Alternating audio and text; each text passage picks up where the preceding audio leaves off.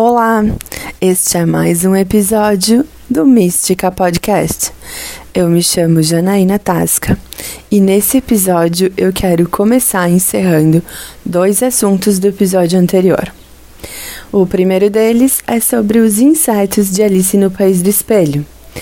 Eu gostaria de informar que está disponível no perfil mística.bordados no Instagram e no Facebook um quadro intitulado Mosquito Cavalo de Balanço, que é uma das variedades de insetos descritas no livro.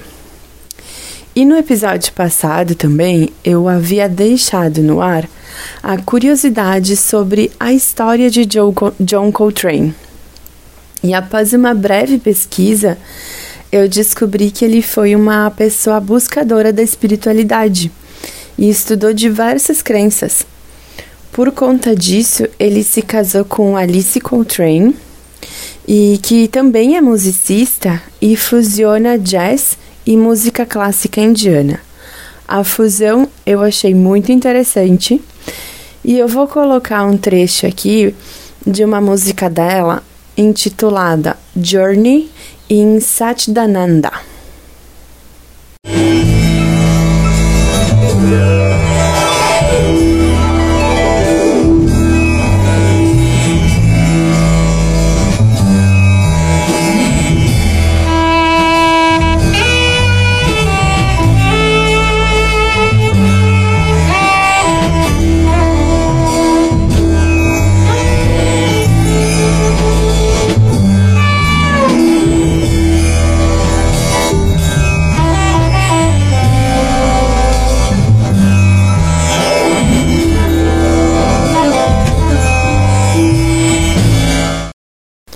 E após essa música incrível, eu encerro os assuntos do episódio anterior, mas pego um gancho para começar os assuntos desse episódio. É, a partir das palavras indiana e música, eu vou estender os meus pensamentos em duas linhas que se distanciam uma da outra como ímãs do mesmo polo. Eu vou começar com o polo indiana. Dentre os livros que eu tenho, metade são livros de culinária. E eu gostaria de ler para vocês o trecho inicial de um livro de culinária indiana que eu tenho. É, primeiro eu vou ler um trechinho da introdução do livro. Vamos lá. Não é de se admirar que a culinária indiana fascine tanto. Tudo relacionado a ela desperta os sentidos. Deliciosos aromas, cores vibrantes e texturas diferentes estão presentes em todos os seus elementos. Desde os grãos de arroz branquinhos à intensa cor avermelhada de um delicado filamento de açafrão. A cozinha da Índia é perfume para o olfato, deleite para o paladar e alimento para o corpo e néctar para a alma. Lindo, né? Também é, vou ler um trechinho do início da primeira parte, que fala do básico. Comida sem tempero é como o verão sem sol, e esse é o espírito da, da cozinha indiana.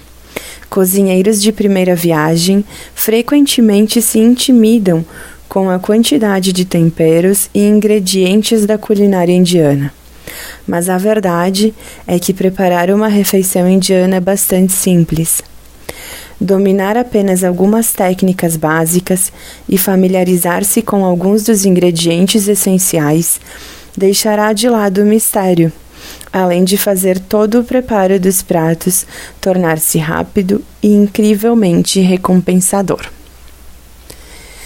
Bem, os livros de culinária sempre me inspiraram mesmo os que têm poucas fotografias. Esse aqui, no entanto, é rico em imagens.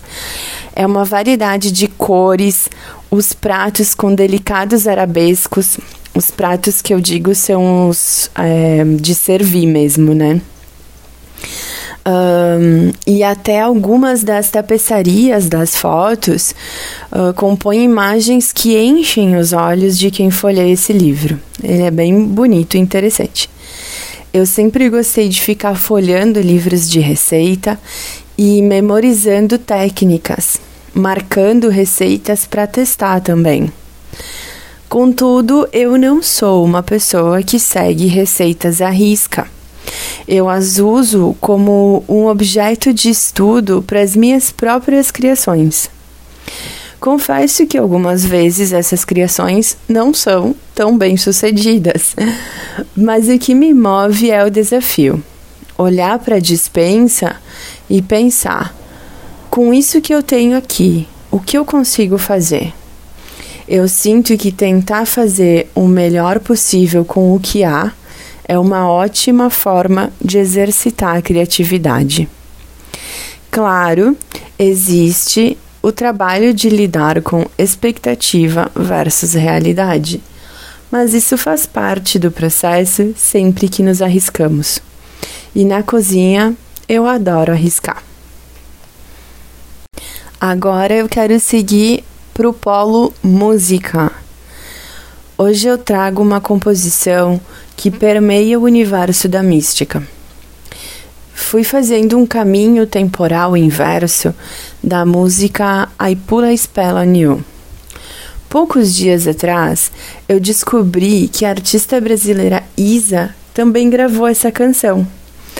E acabei escutando faz pouco e eu gostei da interpretação dela também. Ela traz um frescor de atualidade. Foi o que eu senti. Mas a primeira versão que eu conheci dessa música foi do Creedence, a qual para mim soa um tanto romântica, como para dançar com o par no clima fim de festa. Depois eu conheci a versão da Nina Simone, que leva o título do seu oitavo disco e é profunda, dolorida, intensa e verdadeira, como a Nina sempre é. E ao buscar o compositor, eu descobri que essa música, na verdade, é de 1956 e foi composta por Screaming Jay Hawkins, que oferece a sua própria versão um ar sombrio e fantasioso. Escutem.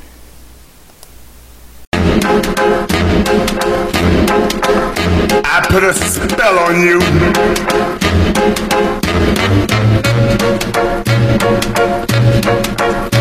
Because you're mine.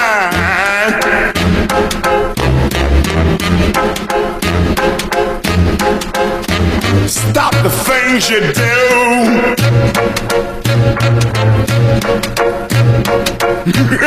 What's up? I ain't lying.